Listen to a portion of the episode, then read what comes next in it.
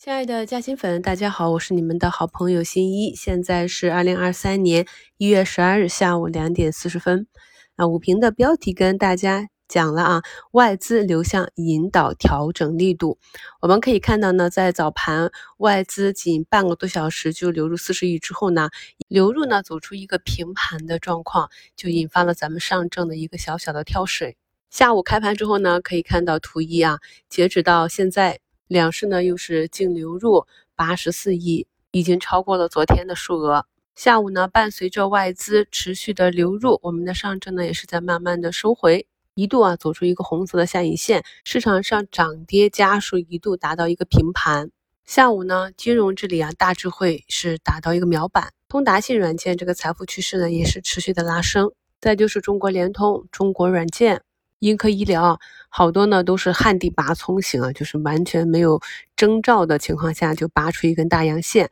就是我们五评里讲的，基本上没有什么特别好的埋伏点和买点。两市的成交额呢，也是跟预判的一样，继续的缩量。这种情况呢，应该会持续到春节前。所以呢，一旦啊哪一天早盘市场突然的放量上攻，那我们就知道。市场是准备去摸一个短期的新高了，所以我们熟悉了市场之后呢，对整个市场当天的走势还是比较好判断的。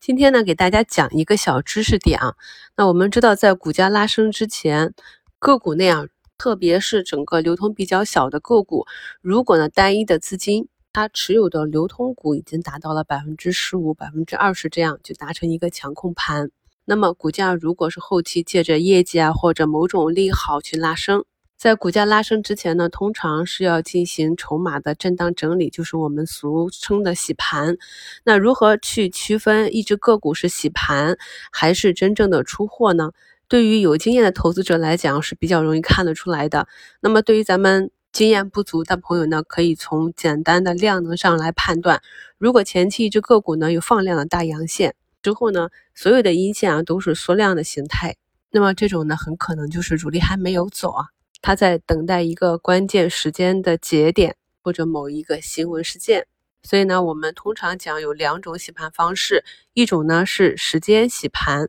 它走的形态比较复杂，可能是一个区间震荡，也可能是沿着均线阴跌，这种也是比较恶心的啊。但是呢。股价呢不会去放量跌破啊，就关键的点位，因为呢一旦是放量的跌破了关键的点位，就可能引发真正的技术排出局，那可能就接不住了，可能后期就要花更多的成本去修复。而有经验的投资者呢，会在这个洗盘的过程中，或者呢是观察到了一个调整的末端去加仓，或者就是耐心的持有。那时间洗盘呢，就是用时间来消磨持股者的信心。让你忘却了你原来去关注它、跟踪它的这样一个逻辑。还有一种呢，就是空间洗盘，快速的下跌、暴涨暴跌来下出恐慌盘的方法。这两种呢，都是中小盘里面比较适用的。所以呢，在主力有意去洗盘的情况下，很多技术指标呢，通常呢会因为盘形太小，单一的主力控制了股价日线级别的走势，所以呢，有的时候技术形态会失效。那么这个时候呢，我们去看一下周线和个股的月线级别。那月线如果仍然是一个多头正常的缩量回踩呢，那就是一个正常的盘面。但是在整个股价运行的过程中，投资者呢就容易被这种盘面的波动所影响而做错。这也是为什么我跟大家讲，我们应该把一些仓位布局在各个行业龙头超低的大白马，因为这里面我们可以看到，一旦它的趋势走出来，比如像今天早评和午评跟大家讲的 C x O 啊、CRO 这些大龙头啊，那他们一般都是以小阳线推进加大阳线去上台阶，然后是平台啊小阳小阴线震荡整理，再次上台阶这样一个形态。这种形态呢，就。对咱们中小投资者比较友好啊，就说我们可以比较轻易的拿得住。我们在近期的西米节目里面分析了很多案例啊，那这些案例呢，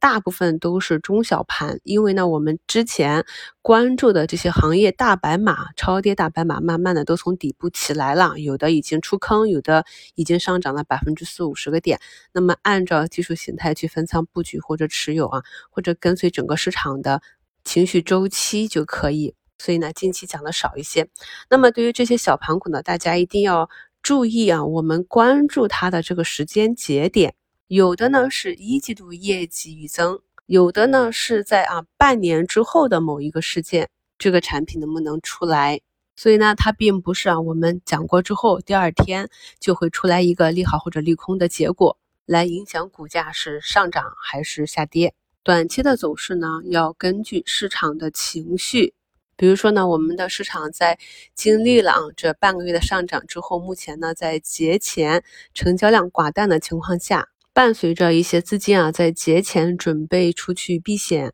或者有一个节前减仓的行为，所以呢很多个股可能它走势会弱一些。这也是我反复强调的。一方面呢，我们要。根据啊外资啊各种综合情况的判断，保留我们中长期啊看成长性的这些底仓，特别是呢这些股价还在底部啊没有怎么上涨的，没有触发我们的减仓指标的，比如说前期大涨的医美啊、消费呀，还有短期业绩可能跟不上，但是突然间给了我们一个短期十几二十个点的上涨的这样的个股，又是一个震荡的属性呢，我们就顺势的减仓。昨天我也讲过了，跟踪个股和板块的原则啊，就是以你观察的那个均线强弱是不是能够守住啊？只要是在你观察的那个均线之上，股价在之上运行，那么就尊重趋势，以持股为主。如果呢，你自己是有一个操作体系的。那么呢，即便你中期关注的这些个股啊，短期走弱，你也可以按照你的技术体系先减仓，然后等到止跌，等到买入的指标出来之后呢，再回补仓位，这些都是可以的。朋友们在听节目和听课程的时候，一定要重点关注我关注哪些板块和个股它的逻辑。我们很难在市场上去找到一个各方面都很完美的个股。如果一家公司各方面都很完美的话，那么它的估值就一定不便宜。所以呢，我在近期的课程中一直跟大家讲，有些个股它潜在的比较大的利好，可能会给它的业绩和股价造成一个推动力的这些方向。同时呢，也会讲个股的瑕疵，比如说有的散户人数过多，有的呢可能第四季度业绩不太好。不排除主力会借机砸一波，还有呢，个股产品研发的情况我们要跟踪，所以啊，大家要理解这些逻辑，而不是简单单纯的抄作业。这样呢，在理解了个股和整个市场的中期周期的情况下，就能够以更好的心态去应对市场的波动。目前呢，已经收盘啊，呃，外资呢是下午一直匀速的买入，截止到三点，合计流入九十五点四五亿。上证呢是一个假阴线啊，收在了三均和五均的这个交叉点，其他指数也都是收红的啊。今天这个周四的法定砸盘日啊，整体走势还算是比较温和。我们在周初呢已经多次提示大家要按照自己春节持股的总体仓位计划去应对，所以接下来这五六个交易日基本上就是多看少动了，除非呢你的个股啊和市场在发生突发的大涨或者大跌，我们才有仓位应对的计划。感谢收听，我是你们的好朋友新一。